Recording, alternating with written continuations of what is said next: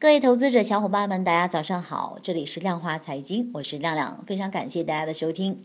那今天早上出门的时候呢，发现外面下了很大的雨，每到这样的早上的时候呢，就会非常非常的堵。不过其实今天早上还好，原因就是我发现路上有很多交通疏导员。那么在此呢，亮亮代表所有广大的上班族们，对这些辛苦劳动的交通疏导员表示由衷的感谢。好的话不多说，同样的，我们先去关注一下昨天的一个市场综述啊。那周二的沪指呢是小幅低开后的横盘震荡，但是呢盘中热点是很多的。那权重煤炭股呢延续近期的一个强势，盘中多股涨停。那么截至收盘呢，沪指是小幅收高，成交量回缩至两千两百亿元，创业板指呢收盘变化并不是很大。好的，这些是 A 股方面的，我们再来说说黄金。那么，受到昨日欧洲央行行长德拉基讲话的提振呢，COMEX 十二月黄金期货收涨九点九美元，涨幅是百分之零点八，报一千两百七十三点六美元每盎司，那么创十月三日以来的一个收盘新高。我们再来说说一些策略和建议啊。从消息面来看呢，第一呢就是养老金入市越来越近了。那么人社部今日在发布会上就称，下一步将启动养老保险金的一个投资运营。组织第一批委托省份与社保基金会呢签订合同，公告第一批养老基金管理机构。那么此消息呢将激励庞大的居民储蓄资金中的一部分呢抢先进入股市啊。第二呢就是交易所将于十月二十九日至三十日对深港通业务进行一个全网的测试。我们昨天也有提到这个。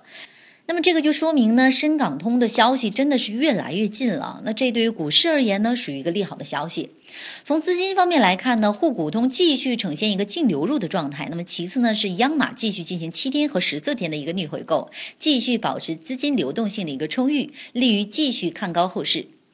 那昨日推升行情的莫过于欧洲央行行长德拉基的讲话。那超级马里奥称呢，欧洲央行将在使欧洲脱离通缩方面呢取得一个成功。当我们达到通胀目标的时候呢，我们将退出当前的一个政策啊。那欧洲正不断的一体化，如果货币联盟未能完全的建成呢，欧元将是脆弱的。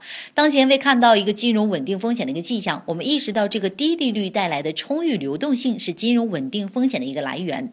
那么欧元区的信贷。增长呢仍然受到一些抑制啊。欧洲央行目前的政策措施呢，并非是一个新的一个常态啊。讲话内容十分的正面，有益于推动黄金后市的一个继续的攀升，还是建议各位小主持有多单哦。好的，那以上呢就是针对于一些股市行情和黄金方面的一些消息，给到大家的一些策略和建议啊。那接下来我们再来去解读一下热点。我们先来说说白糖啊，那产糖大省广西呢，已经接到一个放储公告了。哎，怪不得这个广西人都特别喜欢吃甜食啊！我有一个朋友就是广西的，整天都很喜欢吃甜点啊，怪不得是这个产糖大省啊。那近期呢，将放储十七万吨，业内人士认为呢，今年全年国内白糖的消费量呢，将超过一千五百五十万吨，十三五末期呢，将达到一千八百万吨，未来国内的供应呢，缺口在百分之五十以上。那随着打击走私糖等一系列工作的开展呢，国内糖价还将稳步的上涨，国内外糖价上涨周期的到来。同时呢，白糖概念经过连续三个月的一个技术面的调整，目前呢存在企稳的这样的一个迹象。相关个股跟大家去推荐一下，有南宁糖业、贵糖股份。那这个南宁糖业啊，亮亮也觉得是非常好，大家可以去重点关注这两只股票。我们再来说说银监会这个松绑地方债转股，债转股我们已经说了好几天了，今天再来看看。那么近日呢，银监会下发的关于适当调整地方资产管理公司有关的政策的函，对于地方的债转股的有关政策进行了调整。那么一方面呢是允许省级人民政府增设一家地方债转股，另外一方面呢就是放宽这个债转股收购的不良资产啊，不得对外去转让。只能进行一个债务重组的限制。